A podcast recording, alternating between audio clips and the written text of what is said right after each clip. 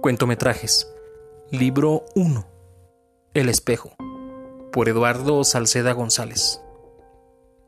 Ya sé que el tipo en el espejo es mucho mejor que yo. Ya sé que es tremendamente guapo y hasta cortés. Por eso un día de estos lo estrangulo y yo me quedo en su lugar.